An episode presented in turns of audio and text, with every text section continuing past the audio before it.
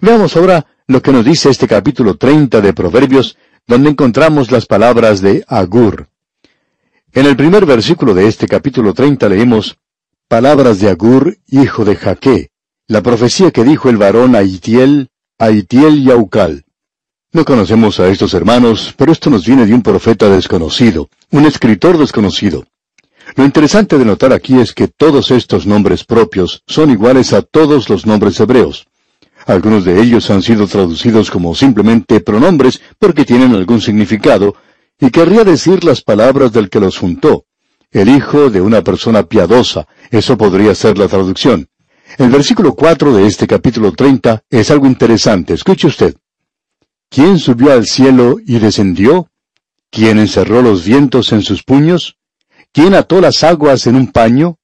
¿Quién afirmó todos los términos de la tierra? ¿Cuál es su nombre y el nombre de su hijo, si sabes? Esa es una pregunta que usted recuerda Dios le hizo a Job. ¿Quién es capaz de contestar esas preguntas? Pues bien, el Señor Jesucristo dijo, Nadie subió al cielo sino el que descendió del cielo, el Hijo del Hombre que está en el cielo. Esa es la razón por la cual decimos constantemente que el Señor Jesucristo es la única autoridad en este asunto de la creación, el asunto del origen del universo. Creemos honradamente que ninguno de nosotros tiene una explicación correcta. No creemos que la ciencia la tenga. El hecho de que se nos haya presentado este asunto de la evolución indica que ellos no tienen la respuesta en cuanto al origen del mundo.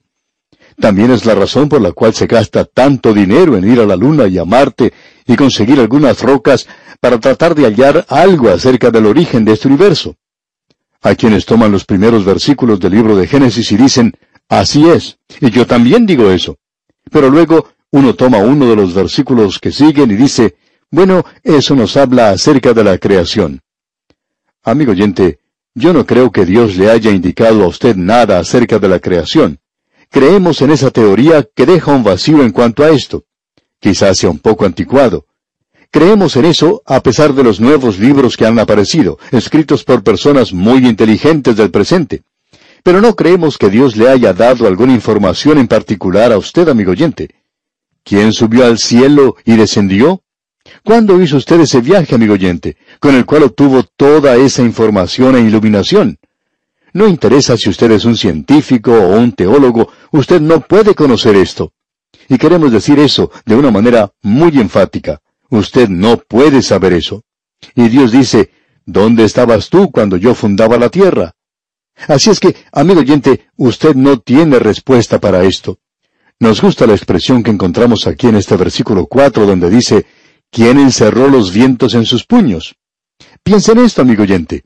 Dios tiene en sus manos el viento de la misma manera en que usted puede tener algún artículo en su propia mano. ¡Qué cuadro este! El hombre conoce muy poco acerca de estas cosas. En ese mismo pasaje donde el Señor Jesucristo dice que Él es quien descendió del cielo, Él también dice, el viento sopla de donde quiere, allá en el Evangelio según San Juan capítulo 3 versículo 8. Este es un versículo tremendo en realidad, tenemos unos versículos muy buenos aquí en este capítulo 30 de Proverbios y solo los podemos mencionar ligeramente. Por ejemplo, el versículo 5 dice en su primera parte, Toda palabra de Dios es limpia. Nadie le puede limpiar a usted de esa manera. Cada palabra de Dios es pura. No es simplemente un 99% limpia o pura. Esto es mucho mejor que cualquier jabón de lavar. Y la segunda parte de este versículo 5 nos dice, él es escudo a los que en Él esperan. ¿Qué seguridad y protección encontramos aquí? Luego leemos en el versículo 6 lo siguiente. No añadas a sus palabras para que no te reprenda y seas hallado mentiroso. Ahora Dios le puede llamar a usted mentiroso, amigo oyente, a usted, pero usted no trate de hacer eso con él. Luego tenemos en el versículo 7 y la primera parte del versículo 8 lo siguiente. Dos cosas te he demandado, no me las niegues antes que muera. Vanidad y palabra mentirosa, aparta de mí. Aquí se quiere decir que uno no quiere vivir entre aquellos que son vanos y lisonjeros y con aquellos que siempre están mintiendo. Es como estar viviendo en un nido de víboras, vivir con personas así en esa forma. Luego dice en la segunda parte del versículo 8, No me des pobreza ni riquezas, manténme del pan necesario. quiero tener una buena dieta, quiero andar por el centro del camino y no quiero ser un extremista andando sobre la izquierda o la derecha. Luego en el versículo 12 leemos, Hay generación limpia en su propia opinión, si bien no se ha limpiado de su inmundicia. Hay muchas personas, aún miembros de la iglesia, amigo oyente, que pueden decir cosas así. Estas son personas que toman posición con los que están diciendo que son puros ante sus propios ojos. Esta gente no necesita un Salvador, ellos son tan religiosos. Y luego tenemos aquellos que ocupan altas posiciones en los negocios y se sienten de la misma manera. Y aún aquellos que están pasando por circunstancias difíciles piensan que están bien, que son limpios en su propia opinión. Sin embargo, amigo oyente, esta gente no ha sido limpiada. Ninguno de ellos es limpio solamente pueden ser lavados por la sangre de Cristo. Luego en la primera parte del versículo 15 tenemos una declaración maravillosa. Leamos. La sanguijuela tiene dos hijas que dicen, dame, dame. Cuando uno anda a caballo tiene dos riendas y las tiene que mantener firmes porque siempre una de ellas está diciendo, dame, dame, suéltame que quiero correr. Bueno, es mejor que usted mantenga firme la rienda porque si no, el caballo sale desbocado. Y eso es algo para la vida diaria, amigo oyente, el control propio, el mantenerse firme. Usted recuerda que David dijo que no seamos como el caballo o como el mulo, que necesita tener freno en su boca para poder controlarlo, para poder guiarlo. Uno puede poner estas cosas en las manos del Señor. Luego en la segunda parte del versículo 15 dice, Tres cosas hay que nunca se sacian. Aún la cuarta nunca dice, basta. Hay cuatro cosas que nunca están satisfechas, que nunca tienen lo suficiente. Leamos ahora el versículo 16 de este capítulo 30 de Proverbios. El Seol, la matriz estéril, la tierra que no se sacia de aguas, y el fuego que jamás dice, basta. Y la primera es la tumba. Usted y yo estamos viviendo en una procesión fúnebre. Todos nosotros nos encontramos en esta procesión. Comenzó allá afuera en el jardín del Edén con Abel y ha continuado a través de los siglos. Como dijimos en otra ocasión, este mundo en el cual vivimos es simplemente un gran cementerio, es decir, donde se sepulta la gente. La tumba nunca está satisfecha. Luego tenemos la matriz estéril. Hay tantas mujeres que por una razón u otra no pueden tener hijos, y ellas son, según nuestra opinión, aquellas que resultan ser madres maravillosas para niños que adoptan nunca están satisfechas. Ellas quieren y desean tener esos pequeños niños que echan sus brazos al cuello y algunos de ellos le llaman mamá.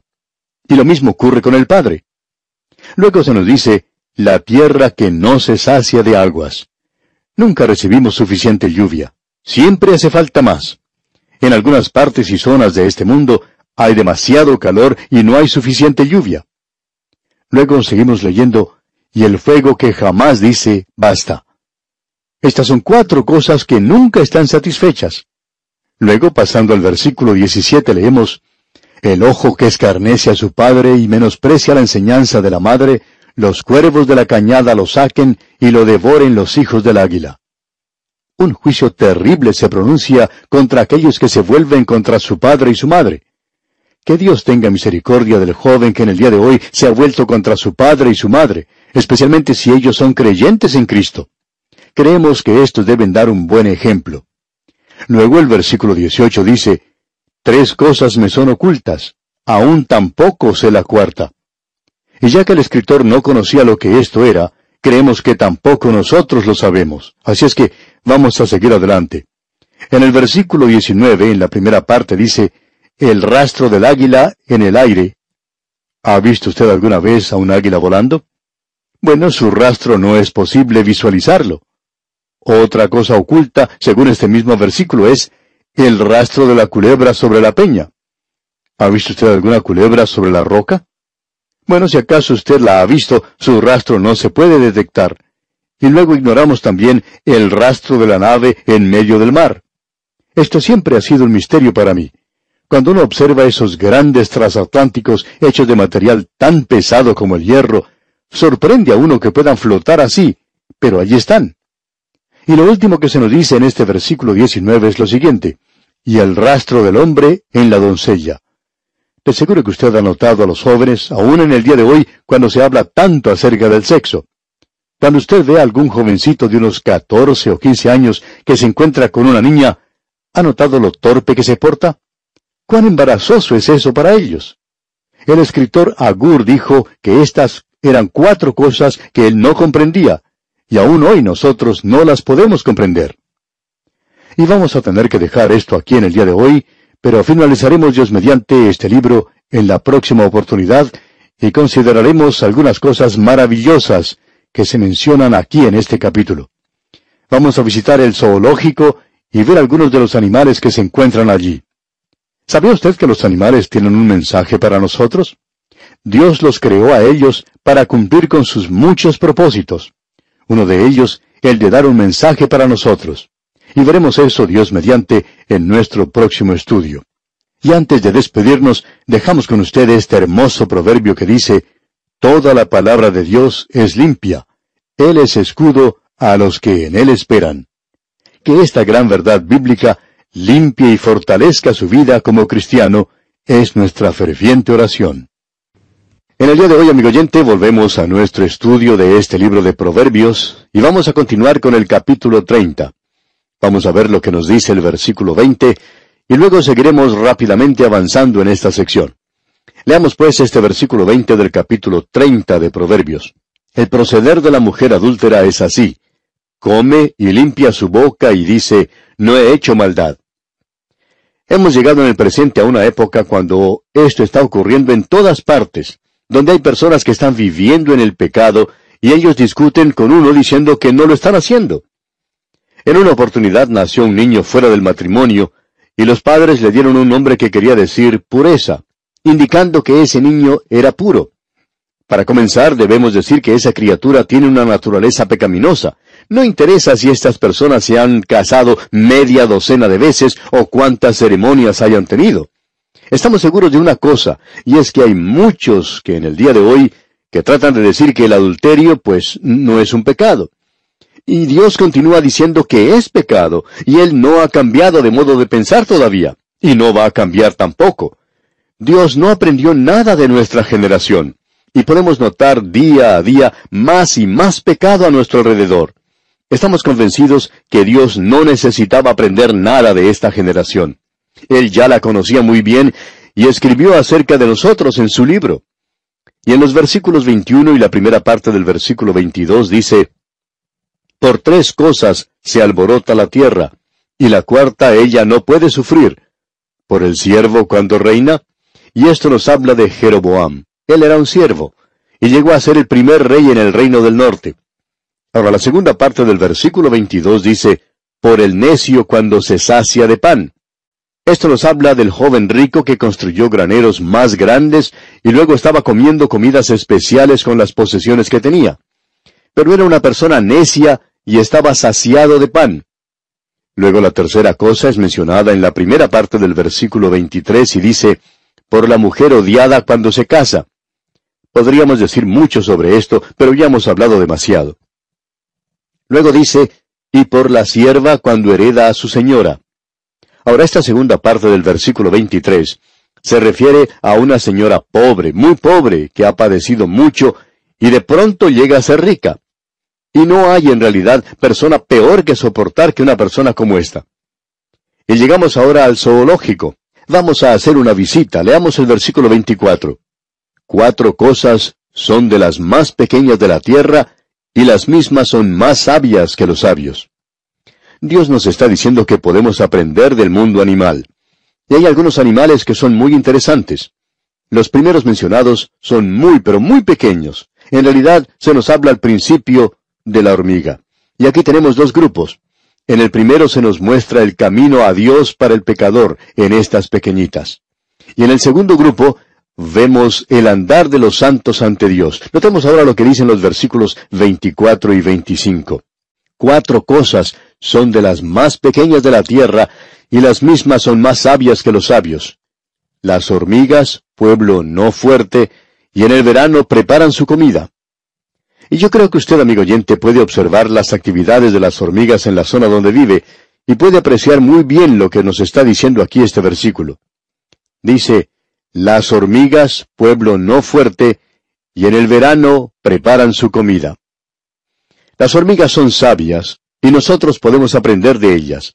Ya habíamos visto algo antes, allá en el capítulo seis de este mismo libro de Proverbios, y conviene refrescar la memoria.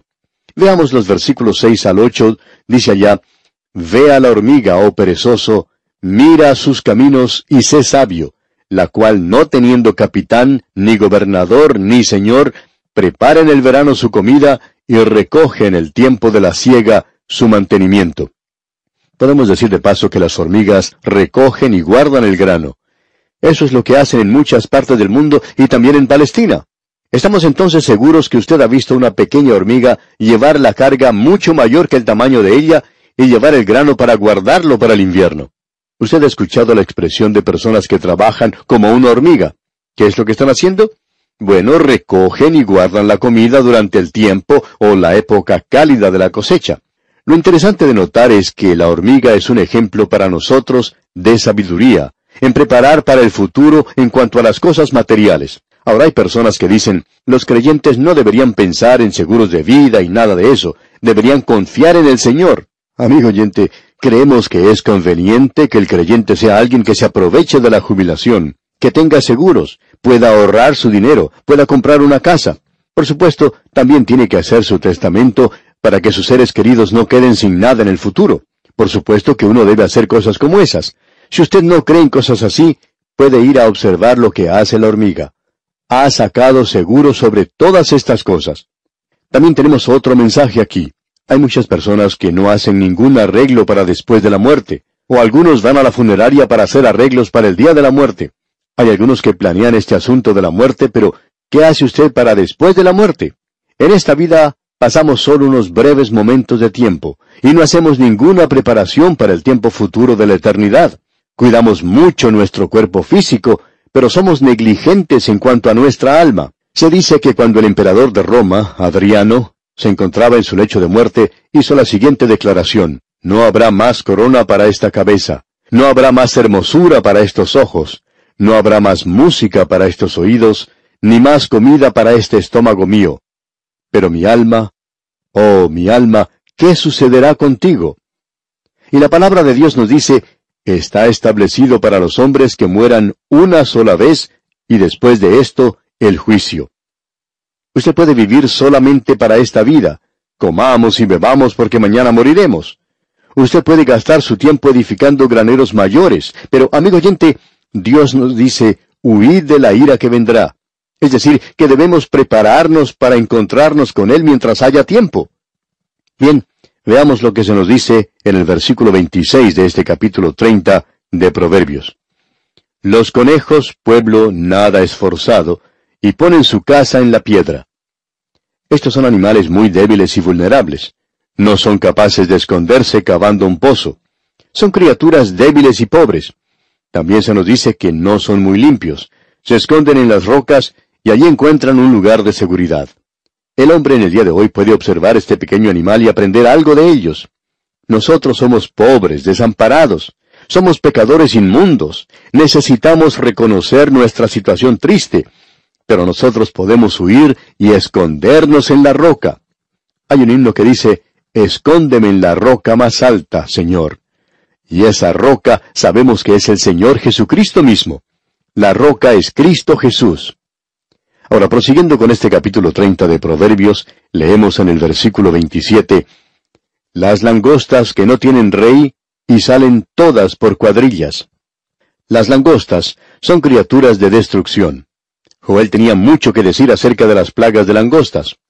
Uno lo tiene también en el libro de Apocalipsis, donde se menciona la gran cantidad de ellas. Destruyen hasta los árboles y estos quedan sin hojas. Cuando uno ve una nube de langostas, sabe que esto puede ser una epidemia. Cuando avanzan así en grupo, destruyen todo lo que encuentran a su paso. Estas son criaturas de destrucción. Ahora notemos lo que nos dice aquí el proverbio. Las langostas que no tienen rey. Ahora nosotros en el día de hoy tenemos a Cristo, que es la cabeza invisible de la iglesia, ya se nos ha advertido eso. Allá en la primera epístola a los Corintios capítulo 3 versículo 3, el apóstol Pablo dice, porque aún sois carnales, Pues habiendo entre vosotros celos, contiendas y disensiones, ¿no sois carnales y andáis como hombres? Nosotros debemos andar en el día de hoy como personas que tenemos a Cristo como nuestra cabeza. La langosta, una criatura de destrucción, nos puede enseñar cómo debemos andar mirando a nuestro líder. Ellas no tienen ninguno, sin embargo, andan juntas, unidas. Luego se nos menciona la cuarta cosa de las más pequeñas de la tierra. Leamos el versículo 28 la araña que atrapas con la mano y está en palacios de rey. Esto se refiere a lo que en hebreo se llama gico. Es en realidad una lagartija muy pequeña. Y Dalek dice que esta lagartija usted la puede atrapar con la mano, y aún así se encuentra en el palacio del rey. Ahora, de una forma u otra, entra a las casas y tiene cierta afinidad por la tapicería fina. Este animalito tiene unas patas como abanico y tiene una sustancia pegajosa que le permite andar sobre superficies muy lisas como el mármol y cosas por el estilo. Y nos habla de la fe, la fe que se agarra de las promesas de Dios, de entrar a los lugares celestiales donde se apropia del hecho de que el mismo Espíritu de Dios testifica a nuestro espíritu que nosotros somos hijos de Dios. Y el apóstol Pablo dice allá en su segunda epístola a Timoteo capítulo 1 versículo 12, porque yo sé a quién he creído, y estoy seguro que es poderoso para guardar mi depósito para aquel día. Y el mismo apóstol Pablo en el capítulo 1 versículo 6 de su carta a los filipenses afirma, estando persuadido de esto. Llegamos ahora al segundo grupo que se menciona aquí en los versículos 29 y 30 de este capítulo 30 de Proverbios. Leemos, Tres cosas hay de hermoso andar, y la cuarta pasea muy bien. El león, fuerte entre todos los animales, que no vuelve atrás por nada. El león siempre sigue hacia adelante, no se desvía para nada, no le teme a los pequeños animales del vecindario. Uno no lo puede asustar muy fácilmente. Y el apóstol Pablo podía decir, ninguna de esas cosas me hará cambiar. Una de las peores cosas que le puede ocurrir a la iglesia del presente es el tener oficiales y diáconos que son débiles y generosos. Se dice de Cromlin que era un hombre sin temor y se lo preguntó cómo era eso, a lo cual él respondió, He aprendido que cuando uno teme a Dios, no puede tener temor del hombre. Y hay muchos otros hombres que podríamos señalar como hombres de valor, como un león, y así tiene que ser el andar del creyente. Luego el versículo 31 continúa diciendo, El ceñido de lomos, asimismo el macho cabrío, y el rey a quien nadie resiste. Y esta es una referencia al creyente que debe ceñir sus lomos y correr la carrera que está delante de él con paciencia, con sus ojos puestos en Jesucristo, el autor y consumador de la fe. Otro animal que es mencionado en este versículo es el macho cabrío. Esa clase de animal vive en las montañas y anda por sitios elevados. Este macho cabrío nos revela el hecho de que usted y yo, amigo oyente, Estamos sentados en los lugares celestiales. Deberíamos, pues, andar dignamente según la alta vocación a la que hemos sido llamados. Estos versículos son realmente hermosos.